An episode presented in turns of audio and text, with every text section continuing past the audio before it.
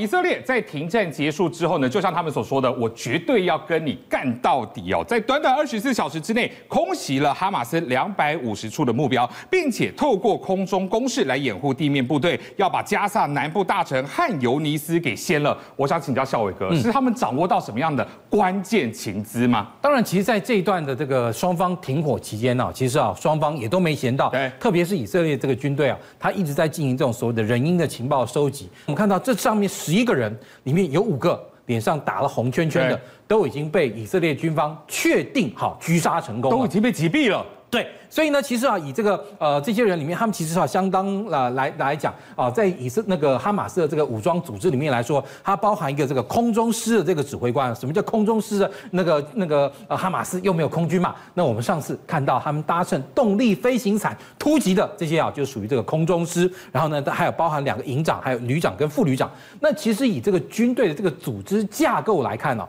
通常你一个哈营啊，大概差不多有两百这个人上下，甚至两百出头。那你一个营长，你包含营长在内，你不可能营就一个光杆营长，对不对？你一定还会有包含营部跟你的营部的这个参谋。这个时候，如果说你今天成功的狙杀了一个营长，也就代表他中间啊，他跟他旁边的这些啊，这个营部的这些参谋啊，相关的大概十来个人呢，大概不死也半条命去了。所以等于说啊，这啊五个人啊，这个狙杀之后呢，也就代表其实啊，这同双边的这个呃参谋也跟着一起狙杀。而且这种狙那个参谋一体狙杀哈，有一个优点就是你后面要再上来衔接的人就缺乏很多中间的这样的历练哦，所以要那个以哈马斯来说，这些高阶将领啊，或者说高阶军官的损失啊，不仅仅是只是他的军官的损失，以及啊他周边的这些参谋人员的损失而已哦，还包含他的指挥链。还包含他的作战经验，还甚至包含他整个组织架构，一起啊都被以色列啊就像剪吉他链一样，一个一个一个一个一个这样给他剪掉。对，那其实啊以这个以色列来说，他们这次对哈一那个加萨地区的南部，可以说是啊啊之前打北部，现在毛起来打南部，干嘛嘞？他们就是要彻底的把哈马斯啊啊这个军事装那个那个组织呢，要彻底的这个非军事化，也就是让他不再有能力来侵扰以色列边界。所以呢，以色列他包围了这个呃。现在最重要的这个目标呢，就是啊，那个啊，他们啊，那个成为一个叫辛瓦，也就是要有个辛瓦的哈马斯的这个领袖，因为哈这个哈马斯领袖辛瓦，他其实本身呢是现在哈马斯在南部里面一个非常重要指挥官。我们总讲擒贼你要擒王，对不对？如果你能把这样一个啊重要的一个辛瓦能够把他那个锁定目标。而且加以成功狙杀，那这个时候其实他整个组织架构基本上来说，大概就可以说哈土崩瓦解，只是啊整个都要单掉之间了。对，辛瓦就是我们现在在那个电视上看到那个在中间穿个蓝衬衫的那个人。那当然了，以以色列的空军来说啊，他在二十四小时内啊啊那个对哈马斯啊这些可能新瓦会出现的这些阵地或目标呢，大概统计下来有那个两百多个，他对这两百多个目标都发动了非常密集的轰炸。对，而且这个以色列这种轰炸其实非常精准，因为他们使用。用哈美军啊提供他们的 GPS 定位炸弹，而其实整个加萨每一片土地的每一个位置的经纬度，以色列基本上都了然于胸。也就是只要我能够看到这个洞，这个洞口在哪里，你这个地鼠躲在底下啊没有用，我呢就可以利用这个经纬度，然后直接投 GPS 定位的这个炸弹下去，而且这个炸弹爆炸位移都相当大。最好其实我们可以看到，在这次的这个图那个呃停火后的袭击中啊，哈马斯可以说啊损失非常惨重。那当然了，其实我们也看到。这次啊，啊呃，那个以色列哈跟哈马斯他们在停战期间最大的成就是什么？其实是交换了相当多的这样一个人质。对，因为哈那个当初啊哈马斯他们发动这个突袭行动的时候，很大一个任务是要大量的捕捉人质，他不是只有杀人而已哦，他还要抓人质。为什么这些人质抓来以后呢？其实啊就让他们可以作为跟以色列啊交换的这样一个筹码。那其实啊这些新闻影片出现的时候，大家都觉得很奇怪是，哎这些啊人质啊他们在获释的时候都好露出了一些啊那种诡异的这个微。而且感觉好像这个那个情绪跟心情都不错。当然嘛，我们讲说你要被获释的心情一定很好，情绪也不错。但是呢，他那个以色列人啊，也注意到这些人啊，似乎都感觉有点硬硬的、僵僵的。也就是说，他们的动作都有点 slow motion 的哈，也就有点慢动作的感觉。开心的不太自然。哎，开心不太自然，感觉有点慢。那好，等到这些人回去以后呢，以色列啊，他们那个呃呃医院啊，呃医疗系统要就对他们做非常详细的身体检查。他们发现一件事啊，发现这些人质啊。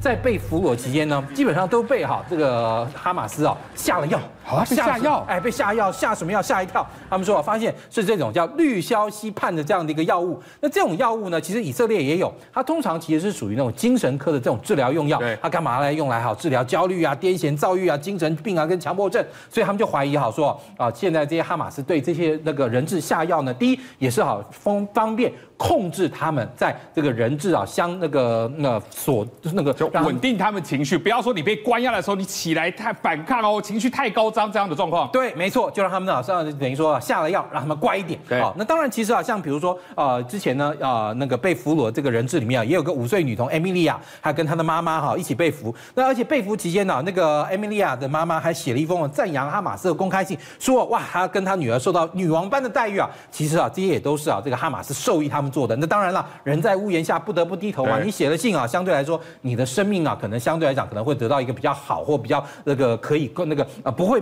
被那个那个紧急迫害那样的情况。所以对他们来讲，当然写这个信呢也是，但其实也知道这种说基本上也是哈哈马斯所进行的这样一个认知作战。那当然了，其实啊，以这个未来你到底还要打多久？这是大家现在最有那个好奇的地方啊。那当然，那个美国的媒体啊，他其实哈从以色列这个军方啊得到一个讯息啊，指出啊，就是说，因为其实啊，像这些哈马斯啊这些。好，那个那个圣战组织啊，其实，在加萨地区还有非常多。那这些好，那个加萨那个地区的这些分那个那个好战分子，其实不尽然哈啊，都像哈那个哈马斯这样，但是也有比哈马斯更激进的。所以呢，这个时候呢，呃，以色列也好，它本身呢，也未来也要那个因应哈马斯的改变战术呢，要改变哈，因为就是说，比如说攻进去也要很小心，免得哈这个触及哈那个哈马斯部队他们所布下那种所谓的急躁爆裂物啊等等，就是啊那种鬼雷啊这类的这个东西啊，要让那个以色列部队的安全也很重要。所以呢，未来以色列好就认为说，他们将来下个阶段的这个主要的这个军事行动，大概在一月左右就可以停滞了。但是后续呢，他们要开始用小股的、